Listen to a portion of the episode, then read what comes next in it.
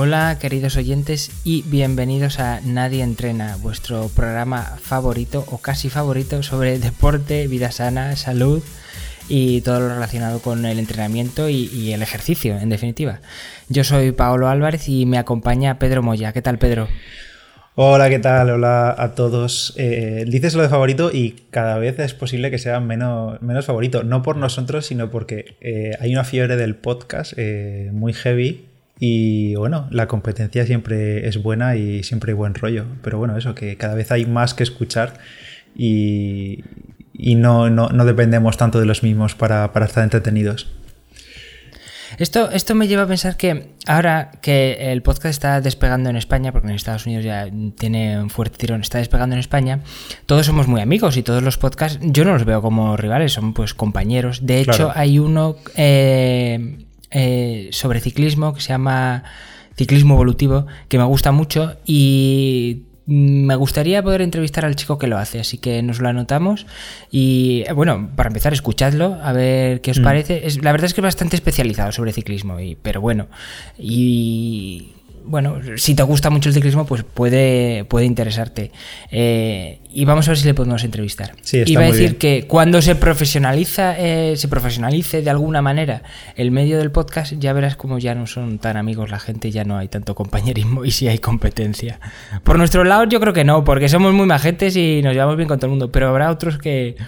No creo, no creo. No. Yo creo que será más el sentido de competencia entre los podcasters amateurs, digamos, como nosotros, o como, por ejemplo, Manu Arjona, que es el que has comentado de ciclismo a fondo, o la gente de tirada larga que han ciclismo empezado. Ciclismo a fondo no. De ciclismo evolutivo, perdón, de ciclismo evolutivo. Habrá más, más sensación de competencia entre nosotros, los que hacemos esto un poco de la, de, la, forma más amateur, con respecto a los grandes medios tipo radios y ya sabemos todos los que ocupan la SER, la COPE, todos ocupan los grandes puestos de, los podcasts más escuchados y parece que se le da un poco menos de, valor porque al final es piezas de radio que suben a, a podcast, ¿no? Claro. Bueno, y hoy queríamos hablar. Perdón que, te, perdón que te interrumpa. Fíjate que incluso yo, más allá de tener nadie entrena, me estoy planteando hacer un podcast eh, porque soy muy aficionado a los podcasts diarios.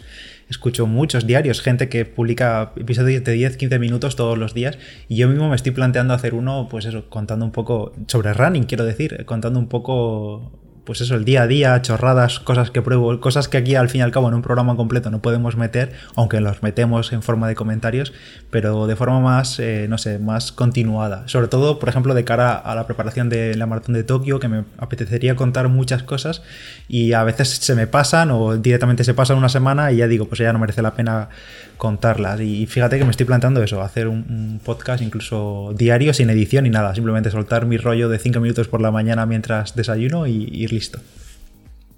Un spin-off de Nadie Entrena, me gusta, me gusta la idea. Pues spin-off de Nadie Better Call Saul, que es mejor que Breaking Bad. Eh, bueno, en el programa de hoy queríamos hablaros eh, sobre la preparación de una maratón. Los, pero la preparación el día antes y durante la maratón, es decir, los momentos de la maratón y lo que envuelve a la maratón teniendo en cuenta que la próxima semana, el día 1 de diciembre, se hace la maratón de Valencia y el 10K de, que se hace en Valencia. Y bueno, pues habrá mucha gente, muchos de nuestros oyentes, que nos consta que la están preparando, ya ultimando los últimos detalles, valga la redundancia. Y, bueno, pues te voy a lanzar un montón de preguntas, yo que soy un, paleto del mundo del, running, pues respecto a, pues esto, a cómo son los, la semana previa, digamos, y justo durante, durante la carrera, cómo se gestiona todo, todo esto, que tengo un montón de preguntas, seguro que nuestros oyentes también las tienen o las piensan o, quieren compartir su experiencia si es parecida a la tuya o la experiencia que tú tienes. Así que si quieres empezamos o tienes algo más que decir. No, eso, esto va a ser, lo que ha dicho Pablo, un episodio de los días previos a la maratón, pues recordad que si buscáis, en los, si buscáis en los episodios anteriores tenéis ahí dos partes, dos episodios de cómo preparar una maratón, ya no solo para la gente que va a correr el fin de semana que viene, sino como consejos generales de, de tener en cuenta durante el periodo de preparación de una maratón, de las 12, 14, 16 semanas que, se vayan, que vayáis a entrenar. Así que eso, echarle un vistazo también a esos episodios. Vale, empezamos con una palabra eh, inglesa, un anglicismo, tapering. Si alguno no lo sabe, mm, nos los vas a explicar tú ahora. Y eh, qué reducción de entrenamiento haces eh, la semana o las semanas previas a correr a la maratón. Y justo, justo el día de antes, es decir, si es un domingo, por ejemplo, el sábado, ¿qué, qué haces? Explícanos un poco también esto del tapering que tiene relación. Bueno, el tapering, como dices, eh, es una palabra inglesa, pero ya casi que se ha españolizado o al menos se entiende en el contexto de, corredores, bueno, no de corredores, de deportistas que preparan un objetivo. El tapering al fin y al cabo es bajar sobre todo el volumen de entrenamiento, la cantidad de horas y de kilómetros que se hace de cara a un objetivo aunque no tiene por qué bajar demasiado la intensidad, es más mantener intensidad o reducir también un poquito la intensidad conforme se acerca el día grande, pero sobre todo bajar el, volumen, porque al fin y al cabo si llevas dos, tres meses casi entrenando para una maratón, eh, la semana de antes por hacer un 50% menos de kilómetros no vas a perder nada, el entrenamiento ya está hecho y el cuerpo ya sabe cómo ha entrenado. Entonces, eso, eh, el tapering de cara a la maratón, yo lo que hago, esto ya sabéis que todos son experiencias personales, y lo que hago es dos semanas antes ya empiezo a reducir un poquito el volumen, pero manteniendo exactamente la misma, la misma intensidad. Eh, si tocan series, si tocan cambios de ritmo, misma intensidad, sin, sin cambiar ahí nada. Eh, pero mucho menos volumen al cabo de la semana, sobre todo dos semanas antes, y la semana previa ya sí que a mí sí que me gusta llegar bastante, bastante descansado. Em, pero he estado mirando, por ejemplo, el plan que hice para la maratón de, de, maratón de Murcia de este año.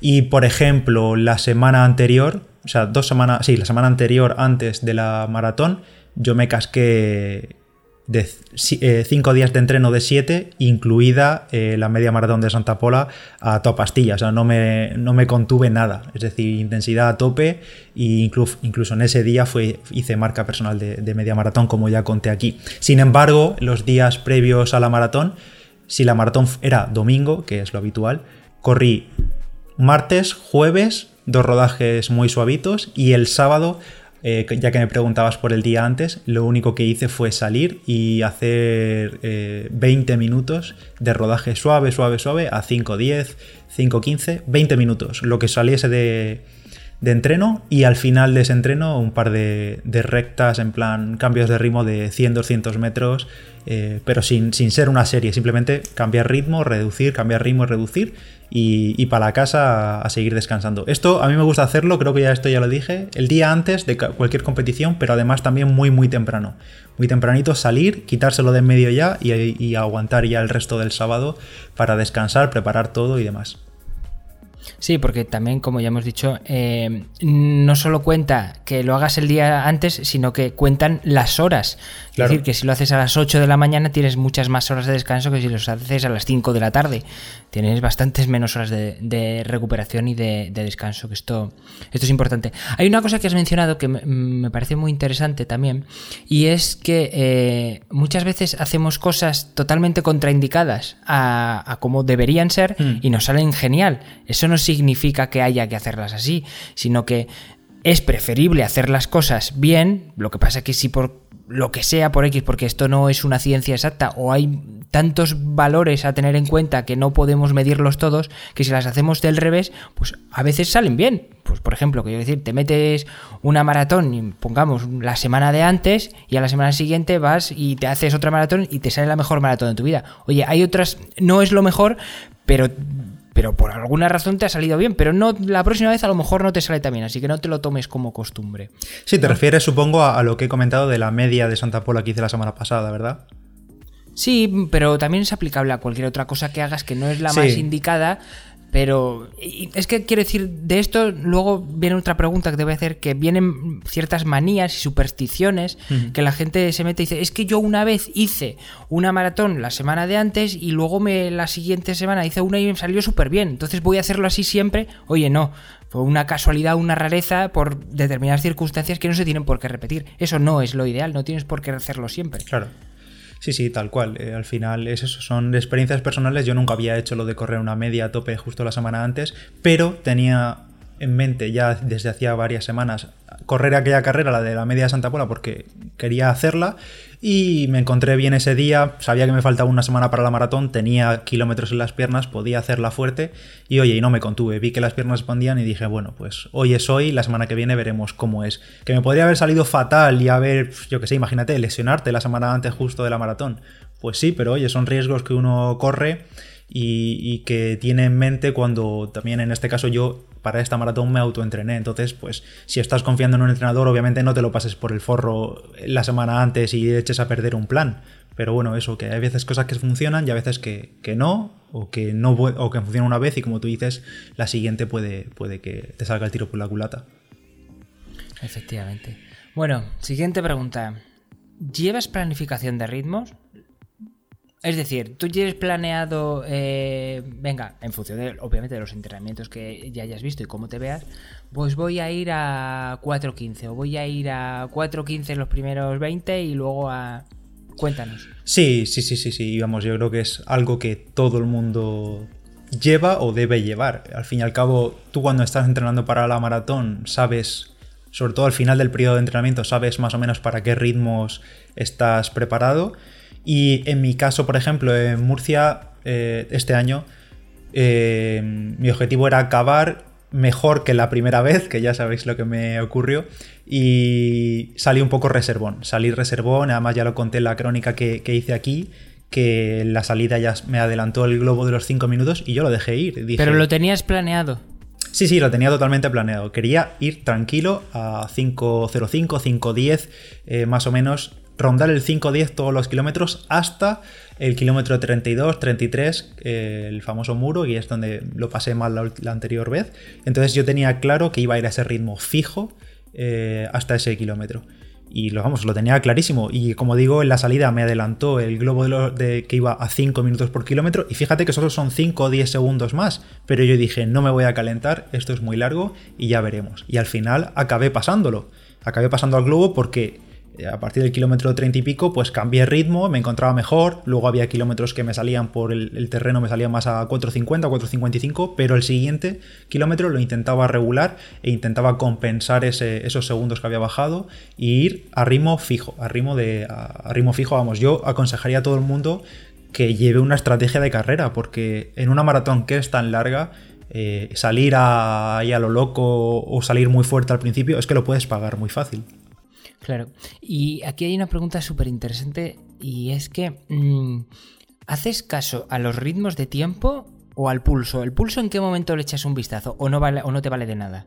Em, no, le no lo miro para nada, en maratón no lo miro, lo llevo registrado, no lo llevo en un campo de datos en la pantalla principal, por tanto no tengo referencia de mi pulso en ningún momento. Y me fijo solo en el ritmo, la verdad, porque el pulso al fin y al cabo puede variar muchísimo en, un cambio de terreno, en una pequeña cuesta, incluso en un llano que te venga un viento en contra y subirte y bajarte un 10 segundos el ritmo, pero subirte el pulso 15 o 20 pulsaciones así en un instante, o simplemente al pasar por un avituallamiento bebes y ese pues el movimiento de beber y el tragar y el no respirar como habitualmente, pues ya te sube el pulso. Entonces yo personalmente no me fijo en nada en el pulso. Y un ejemplo de que al final lo que cuenta también es la, percepción de esfuerzo personal. Yo recuerdo que los primeros kilómetros de, la maratón mía em, me encontraba fatal. O sea, fatal era en plan de decir, madre mía, eh, y me quedan 40 kilómetros por delante. Estaba en el kilómetro 2 y yo tenía una pesadez de piernas y un malestar general de decir, pues yo no me voy a aguantar aquí dos horas y media más o tres horas más. Y luego el, el, cuerpo cambió. Y fíjate que en ese momento, luego revisando los datos, ahí iba a 140 pulsaciones y acababa de empezar la carrera. O sea, estaba literalmente frío todavía. Y si hubiese hecho caso a, las pulsaciones, pues hubiese dicho, bueno, pues voy a apretar aquí más todavía y quizá hubiese sido peor. Entonces, yo, en menos en mi caso personal, no, no miro pulso para nada en carreras, bueno, en general en ninguna carrera, en ningún, ninguna distancia.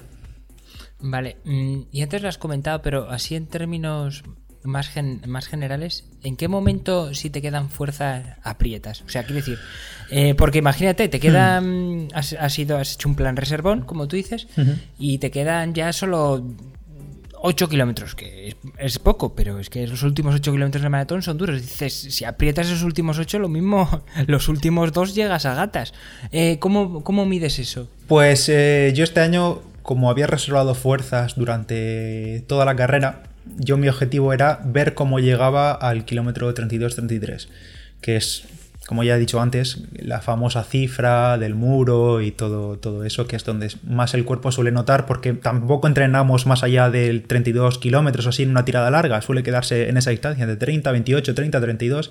Entonces a partir de ahí es como la, incógnita, ¿no? A ver cómo va a estar el cuerpo. Y yo, ese fue el momento en el que dije, si paso por el 32, 33 bien, acelero un poco aceleré un poco y me puse en ese momento, como ya digo, antes iba a 505, 510 y me puse a 450, 455, 450, 455 y claro, a partir del 37, 36, 37 yo recuerdo que dije, bueno, esto está hecho ya, aunque sea gatas llego, así que aceleré y me puse a 440, 444. Luego en el 38, 39, por ejemplo, en mi caso, en la maratón de Murcia el terreno es, no es favorable, que es un poco tirando para arriba subiendo y además ese día hizo viento y se me fueron un poco los kilómetros.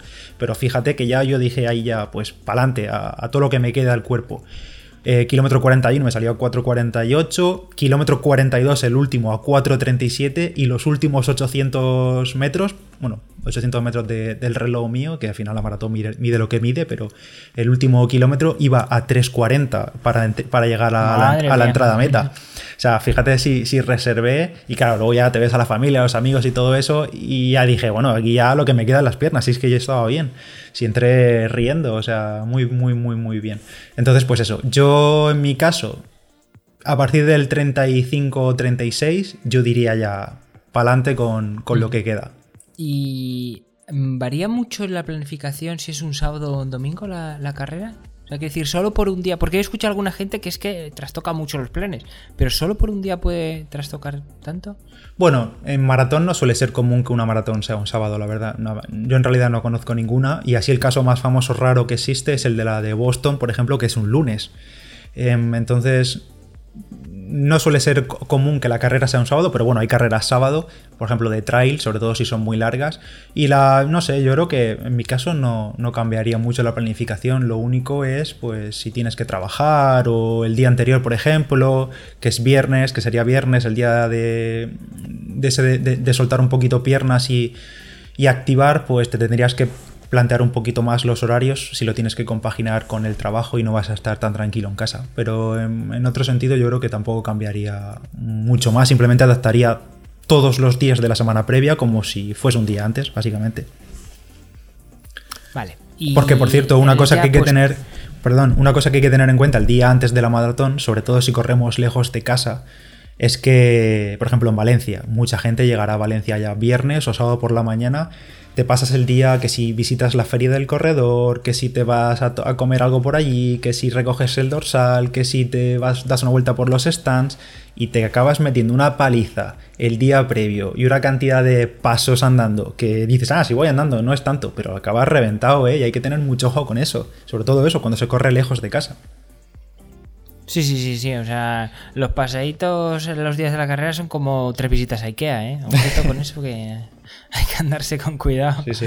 Porque con la tontería. Eh, a ver, ya puesto es el día de la, el día de la maratón. ¿Calientas antes? Entiendo que sí. ¿Cuánto y cómo? Bueno, esto ya dependerá de cada uno y del ritmo que va a llevar. No es lo mismo uno que va a ir a un ritmo de 350 para hacer dos horas largas que el que va a hacer como iba a hacer yo tres horas y media, iba a, a salir a cinco. En mi caso, a ritmo así más normal, pues calentamiento típico de estiramientos dinámicos en el sitio, algún trotecillo muy suave y poco más, porque al final tienes. no vas a salir a fuego, entonces, pues eso, calentar el, mínimo para, para, estar listo en la, en la salida, sobre todo hay que tener más en cuenta, casi diría yo, que si es una maratón muy multitudinaria, como en Valencia, que, no sé ahora mismo la cifra de corredores, pero que habrá 20.000 personas, los cajones de salida son muy largos y quizá cuando den la salida hasta que salgas tú ha pasado bastantes minutos y sabes que te vas a quedar frío en la, en la recta de salida, o sea, en, la, en el arco de salida. Así que pues en ese caso quizás sí que calentaría un poquito más o bueno, o me pondría algo de más de abrigo para estar en la salida y una vez que sales ya lo tiras y ya está. Lo típico de coger la, ropa vieja que ya no te sirve. Ostras, eso eh, flipé bastante cuando, cuando corrí la única carrera que corrí de mi vida, que fue la San Silvestre Vallecana de Madrid. Mm. Y, y la gente tirando ahí la ropa en, la- en medio de la calle. Yo flipé, flipé mucho. Claro, es que. Y, me- y me- y- y me- y luego me he enterado que es que es muy común y luego esa ropa se dona, viene un camión, la recoge y se... Sí. Pero que es una cantidad de ropa que es que es brutal. Sí, sí, la típica sudadera de, de los Reyes Magos de la cabalgata del 94. Bueno, eh, vamos con lo, con lo interesante que es el comer. La noche de antes, ¿qué, qué sueles cenar? Ya empezando la semana, desde el lunes previo, ya aumento muchísimo la, la hidratación en mi caso. Eh, bebo mu- mucho, mucho, mucho durante el día, eh, hasta, como se suele decir, hasta que sale el, hasta que sale el pis clarito. Y sobre todo los días un momento, previos es- un pe- un- una pequeña interrupción. Para el que lo de beber así como forzado parezca un poco de abuelo, de mi abuela que siempre tiene un vasito de agua porque se lo dice el médico que tiene que beber no sé cuántos vasos de agua al día, que es como un poco forzado el obligarte a beber, come fruta. De verdad, no vas a ganar peso y tiene un montón de líquido y vas a recuperar líquido sin darte cuenta, sin tener eh, que estar bebiendo. Obviamente, si también te parece eh, algo obligatorio el tener que comer de la fruta, lo mismo da agua que fruta, casi mejor agua.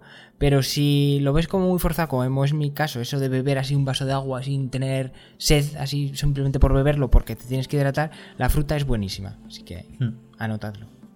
Sí, al final todo, suma. Pues eso, aumentar mucho la hidratación los días previos. Eh, Ya desde dos, tres días previos también aumentar un poco la, la carga de hidratos, meter hidratos, pues patata, pasta, arroz, un poco más en cada, en cada comida. Y al día previo, pues creo que lo hemos comentado ya en alguna ocasión. En mi caso, ahora soy más de arroz, antes era más de pasta. Y apuesto por comidas simples, comidas, como digo yo, de guerra. O sea, arroz blanco y ya, a secas, o si eso con una lata de atún, y, o pasta con una lata de atún y un chorrito de aceite, y si eso, pues a lo mejor a veces tiro por la casa por la ventana y le echo un aguacate o un poquito de, de tomate natural, pero vamos, nada, eh, yo soy de comidas simples que ya he probado, porque al final son comidas habituales en mi, en mi dieta, evitando sobre todo salsas y cosas así muy, muy fuertes que te pueden jugar una mala pasada en, en el estómago, ya no la noche de la carrera, sino durante la carrera, que la digestión sea mala y, y la líes. Oye, otra frase para enmarcar de un preso de una, de una cárcel vietnamita. Tiro la casa por la ventana y le echo al arroz blanco tomate. No, aguacate, he dicho aguacate. O tomate, has dicho. Sí, sí. Sí, sí, sí, ya Que bueno, digo. bueno, pensándolo podía ser tomate frito y, y vale. Pero he pensado en, en un tomate natural y he dicho, joder, tiro la casa por la ventana un tomate natural. Pero quiero. No, no lo- no lo decía en el sentido del precio, sino en el sentido de que si ya la comida de sí, de por sí es terrible, porque es arroz blanco seco ahí eh, sin nada más, pues imagínate echarle un poquito de tomate más y eso ya aumenta la calidad de la, de la cena muchísimo. Bueno, y en el desayuno, ¿qué desayunas? Y sobre todo, ¿cuánto tiempo antes? Hmm. Bueno, el, tiempo. Bueno, da igual, al- da igual a la hora que empieza que empiece la carrera. Yo trato de desayunar como dos horas y media, tres horas antes. Eh, desayunar bien, fuerte. En mi caso ahora, pues soy mucho de hacerme esas gachas de avena frías que me las preparo por la noche. Avena con alguna bebida vegetal y un poquito de crema de cacahuete que me gusta a mí. Y entre una hora o tres cuartos antes de la salida, yo soy de meterme medio plátano, que me gusta bastante. Me sacia porque, claro, desayunando tres horas antes de la salida, llegas a la salida ya un poco, en plan, con, un po- el estómago un poquito vacío. Y yo me, me suelo comer un medio plátano o así, eso, una hora antes o 45 minutos, y un café, un café solo, que siempre pillas por ahí alguna cafetería abierta. Café solo corto y, y ya está, y, y para la salida. Vale. La noche. Esto, esto, por cierto, al final es algo personal y como siempre decimos, no cambiéis nada el día de la carrera, no busquéis la noche antes. ¿Qué desayunar antes de una maratón? No, desayuna lo que desayunes. Si eres de tomarte dos tostadas con tomate y jamón, pues tómate eso. O sea, de verdad, no, no os compliquéis la vida Y con si el... eres de desayunar galletas, que no es lo más recomendado porque, porque tiene un montón de azúcar, etcétera, etcétera, pues sigue tomándotelas, que Sí. no te. O sea, va- va- vas a ir igual. O sea, Sí. lo único que puedes hacer tomando otra cosa es ir a peor. Sí, Entonces, yendo igual es lo bueno. Así que, ya sabéis. Bueno, eh, la noche de antes. sí, la noche de antes. ¿Cuánto duermes la noche anterior? Eh, y bueno, primero eso, y luego te sigo preguntando. O sea, más o menos duermes lo mismo, duermes menos. Eh, Bueno, al final acabo durmiendo menos por aquello de que, yo que sé, entre que te preparas todo para el día siguiente, le das mil vueltas a la lista para que no se te olvide nada. Y que ya ves tú, que en una maratón tampoco hay mucho que preparar, pero bueno, eh, para que eso, nervios del día anterior y luego lo que a mí me ocurre siempre, que es que no descanso del todo porque estoy pensando, madre mía, que no me va a sonar el despertador, que no me suena, que no me suena, que no me suena. Y estoy toda la noche casi en vela eh, sin dormir. Pero bueno, eso, eh, yo intento acostarme temprano y aunque no esté durmiendo, pues algo de descanso ahí con las patas estiras en la cama, algo hace, ¿no? Pero eh, eso, en mi caso no suelo tener mucho problema para dormir, pero sí que es cierto que duermo un poco menos que de, de normal. Yo lo que suelo mm, decir es que mm, es, la mayoría de la gente pues duerme menos esa, esa misma noche, pues por, bueno, te acuestas un poco más tarde o, o estás dándole vueltas, Eh, también te levantas un poco pronto, también porque si suele, suele ser pronto las, las competiciones y ya tienes que levantarte antes para desayunar, Claro. pues te terminas levantando, te terminas levantando mucho más pronto de lo, de lo habitual. Entonces se duerme menos, pero no pasaría nada si esa semana previa ya has ido acumulando sueño, ya has ido durmiendo, yo que sé, media horita más de lo normal cada día, ya tienes una base de sueño eh, y el cuerpo ya de- llega descansado, porque es una cues- no es una cuestión de sueño, sino de descanso, que el cuerpo esté descansado. Si ya llega descansado, porque ese día antes duermas, mm, yo que sé, tres horas menos, tampoco va a ser el fin del mundo. Entonces eso importante. ¿Y alguna vez has recurrido a algo, algo para, para dormir? Porque hay gente aficionada a esto y no me parece nada bien. Si No, tú lo has no, hecho, yo- confiésalo. No, nunca he tomado nada, ni siquiera una tila o algo así, tampoco nada, nada. Yo natural 100%. Bueno, pues hay gente que lo hace, no lo ve como malo. Es verdad que no es nada malísimo tomarse, depende de lo que te tomes para dormir, claro. Eh, pero al final lleva un bucle de que si no te lo tomas eh, ya no vas a dormir y te lo terminas tomando siempre. Y luego si te duermes demasiado te intentas tomar algo para contrarrestar eh, el que estés medio adormilado, empiezas a entrar en el bucle de subidona bajona, eh, que es donde empieza el tema de las drogas y el mal.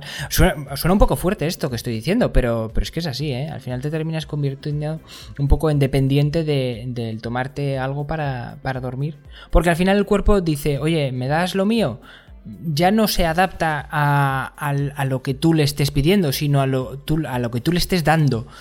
Entonces esto es, es malo. Crea una dependencia del de me- medicamento y no de la exigencia que tú le estás diciendo, oye, tienes que dormir porque tenemos que descansar.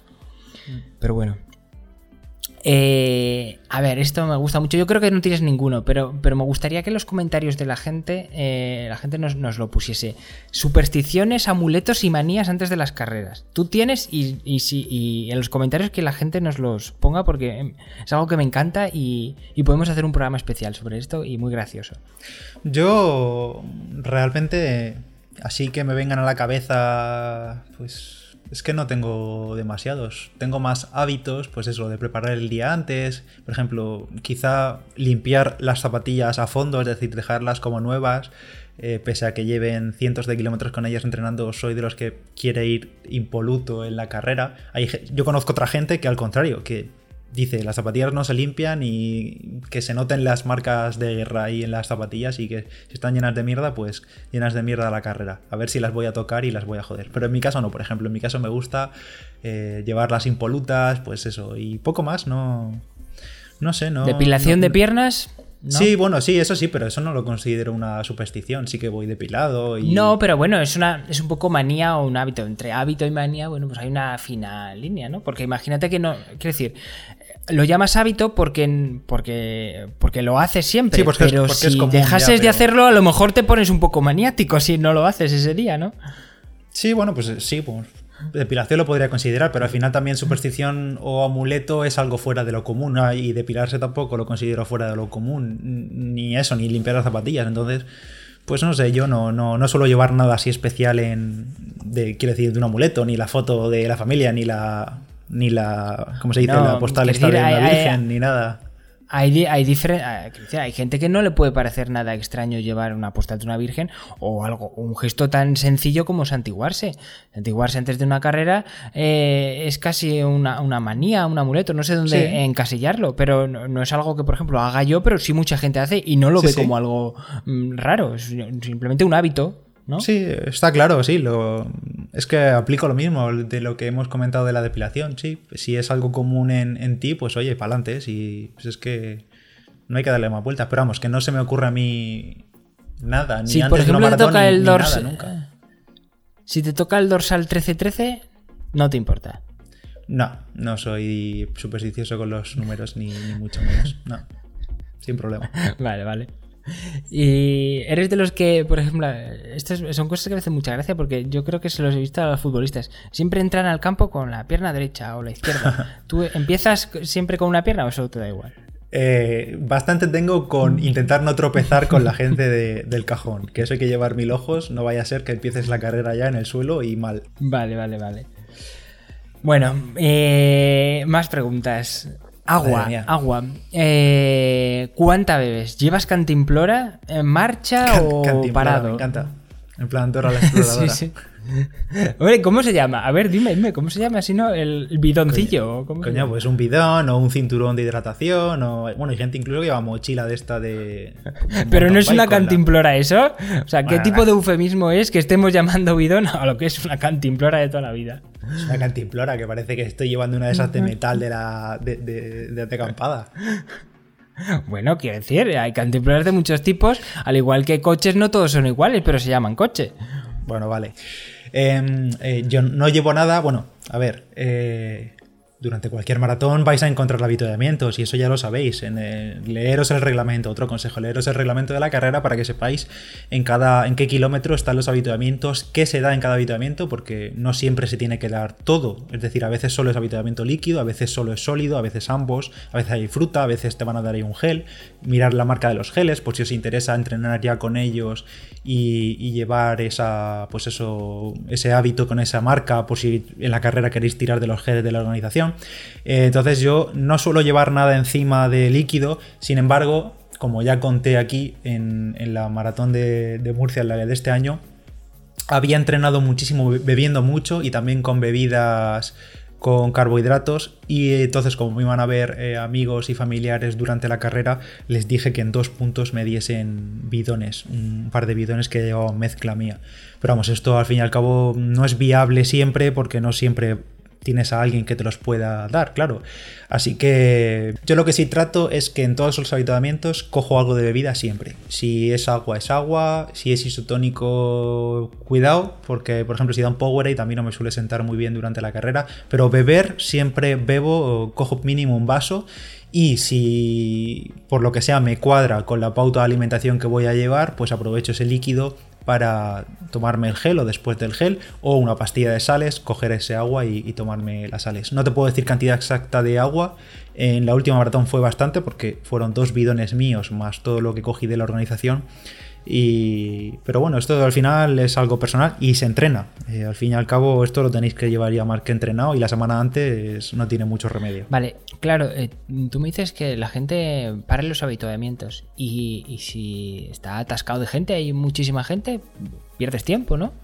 Quiero decir, si vas a buscar un tiempo y, vas a estar perdiendo los habituamientos mm, tres minutos, pongamos. No.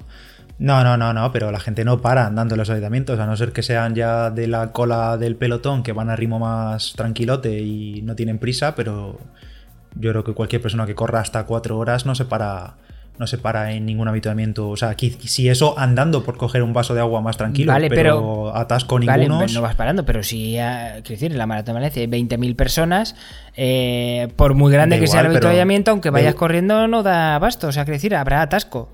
No, Sí, sí, sí da abasto. Al final las organizaciones se preparan para eso, se preparan para ese flujo de corredores y si no es al final es un habitamiento que puede durar varios decenas de metros y ambos, ambos lados de la carretera y todo, entonces no suele haber problema con, eso, salvo que pase algo, salvo que se vean desbocados, pero no suele ser lo común, vamos. Vale, vale, vale. Ni en Valencia ni en ningún sitio. Y si tendrán ganas de mear en, mitad de la carrera, no digamos antes que esas ya hemos hablado muchas veces, el, síndrome del mm. memeo, memeo, pero no he hecho una gota antes de la carrera. Mm. Eh, pero durante, mm, ¿alguna vez te ha pasado? Sí, sí, sí. Y paro, meo y ya está. Eh, sin problema. La organización también suele poner puntos de baños de estos de, plástico, de estos prefabricados. Pero claro, si no te cuadra con el kilómetro en el que vas corriendo, te estás meando y tal, pues oye, yo lo que hice fue. Me esperé un poco a salir del. que salimos del núcleo urbano que había más público. Y eh, me paré y al lado de la carretera mear y seguir, vamos, sin, sin problema ninguno. Yo no me corto en ese sentido, porque al final estás corriendo incómodo. Claro. Eh, comida. ¿Cada cuánto comes? ¿Tiene, ¿Eso también lo tienes pautado? Oye, cada 45 minutos gel o no sé qué. Sí. ¿Sí? Sí. Esto ahora mismo no me acuerdo mucho de memoria, la verdad, pero tengo un vídeo en el canal de YouTube de Palabra de Runner que explico detalladamente todo lo que tomé, que lo voy a intentar dejar en las notas del programa. Pero vamos, eh, si no recuerdo mal, yo, tal como había entrenado, me tomaba un gel cada 35 o 45 minutos, una cosa así. Y pastilla de sal más o menos cada lo mismo. No sé si fueron dos o, dos o tres pastillas y cuatro geles, si no recuerdo mal. Eh, pues eso, cada uno lo que se siente, lo que siente bien, lo que le siente bien al estómago. Siempre se suele decir que se recomienda entre 55, 70, 80, 90 gramos de hidratos por hora, pero claro, esto no lo puedes hacer el día de la carrera, no te puedes meter tres geles en una hora porque te cagas fijo, vamos, es que no, no tiene misterio, así que se entrena y ya está. En mi caso, pues eso, creo que me salían como 4, 5 geles en toda la carrera, para 3 horas 20, 3 horas 35, 3 horas 36 hice yo en carrera, pero ese era el objetivo que tenía, y un par de pastillas de sales y, ya está. Y, de comida en habitamientos yo al menos no cogía nada, así que gente pues coge plátano, que coge no sé qué, yo no cogí nada de comida sólida en habitamientos y, claro, es un poco incompatible el llevarlo planificado con coger de, de los habitamientos, ¿no? Sí, creo que solo cogería en caso de que a lo, mejor, imagínate que lo llevas en el cinturón, los geles o lo que sea, y se te caen, o lo mm. pierdes, o yo qué sé, no sé. Alguna cosa, una movida así, y necesitas tirar de lo que sea, como si te tienes que tomar medio plátano ahí de, la mesa de sí, Claro, o, vas a pasar a medio mal, necesitas energía y tienes que comer algo, o sea, como sea. Eso es. Sí, sí, sí. Por ejemplo, en, la maratón de Sierra Nevada, que al fin y al cabo es trail y no tiene nada que ver con asfalto, pero vamos, yo llevaba mi comida encima y en cada avituallamiento yo cogía sandía y cogía plátano y cogía de todo eso, porque al final, pues cuentas con tu alimentación, pero luego hay factores como el calor, eh, pues eso, la montaña la montaña en general que te hace querer comer un poquito más y querer tener un poco más de reserva y cogía de los habituamientos. Así Un momento, comía sandía. La sandía, em, yo sé que la ponen en bastantes habituamientos de, mucho tipo de muchos tipos de carreras. Está muy fresquita, está muy bien, es fruta, pero es súper indigesta. No te siento mal. No, repite repite mucho la sandía. Es, no, no, no es para nada lo más recomendable eh, para para un habituamiento. Yo no la recomendaría a ningún organizador que la ponga porque hay mucha gente que no le, no le sienta bien. Es, muy. No, no viene bien. Hay muchísimas otras cosas mejores que no solo. Porque al final es mucho componente de agua que no te da nada, salvo hidratación. Casi eso es mejor beber agua y, te da poquita azúcar. Casi mejor eso, pues unas gominolas que está muy está, está, muy mal visto, pero es lo mejor para un deportista, o sea, está muy mal visto para el público en general el azúcar puro, que es una gominola, eh, pero para un deportista que está haciendo ejercicio, eh, la absorbe enseguida. O sea, obviamente hay cosas, hay cosas, cosas mejores también que la gominola, pero quiero decir, puestos a poner algo cutre. Anda, que en su día no me dio a mí la vida en los habitamientos esos de Sierra Nevada un vaso de Coca-Cola. La Coca-Cola está muy bien, está muy bien, claro, la Coca-Cola muy bien. El problema también es un poco el, gas que tiene, pero bueno, mm, que sienta genial, genial la Coca-Cola. Pero claro, porque tiene un montón de, un montón de azúcar. Y, eso el cuerpo lo, mm. lo, lo, chupa enseguida. También hay que tener cuidado y no pasarse, porque si no te puede dar un, pico de azúcar. Eh, pero bueno, eso ya lo trataremos si queréis en otro momento. Bueno, una pregunta más y ya terminamos, que estamos extendiéndonos mucho. Y una vez que terminas la maratón, por fin eh, la, cumples, eh, cumples el objetivo o no, o por lo menos la terminas, que ya es un, un logro, tienes las piernas reventadas, ¿no? ¿Cuál es la mejor forma de recuperarte de, ese palizón pernil?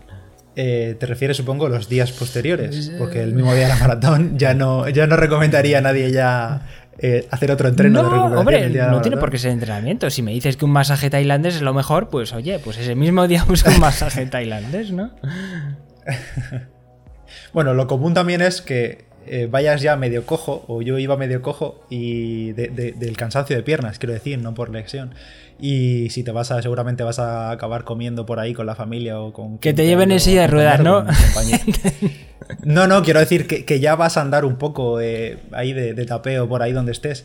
Pero si no, pues oye, tomar eh, mucha agua ese mismo día, eh, seguir hidratándote porque al cuerpo le va a hacer falta y le va a hacer falta desechar toda la mierda que ha, que ha soltado durante esas horas de la carrera. Y quizá yo ya a partir del día siguiente, pues algún paseo tranquilito, andar, quiero decir. Y en mi caso, creo que tardé como tres días más. Al, tercer día, digamos al, al miércoles de la semana siguiente, ya pues hice rodillo suavecillo, natación. eh, ya te puedes mover bastante, bastante bien. No correr, obviamente, al que te sentirás súper pesado seguramente, pero ya puedes empezar a entrenar un poquito poco a poco y, y volver a preparar el cuerpo para lo siguiente. Bueno, pues yo creo que de momento no tengo más preguntas. Eh, no sé si tú tienes algo más que comentar. Em, pues no, no sé. Al final este es un episodio que para algunos serán algunas cosas muy obvias, sobre todo para los que llevan ya alguna maratón en las piernas. También es cierto que para los que no llevan ninguna maratón y debutan el domingo que viene o van a debutar en otra carrera pronto, pues hay muchas dudas que son muy obvias, parecen, pero te vienen a la mente cuando eso, cuando vas a debutar y, y que no sabes exactamente cuál es la respuesta ni, nada de eso. Entonces, pues oye, si le sirve a alguien, fenomenal. Y si tenéis alguna pregunta más, pues a mí por redes, arroba palabra de runner, me la podéis decir, a Paolo también, Paolo AC, en el grupo de Telegram, que lo dejamos en la descripción, y por cualquier red nos podéis consultar lo que, lo que sea, siempre que podamos ayudar. Pues sí, eh, muchísimas gracias por escucharnos una vez más. Recomendad este podcast a todo el mundo que le pueda interesar y nos vemos en la próxima. Un saludo y hasta luego. Mucha fuerza para la maratón. Chao. Chao.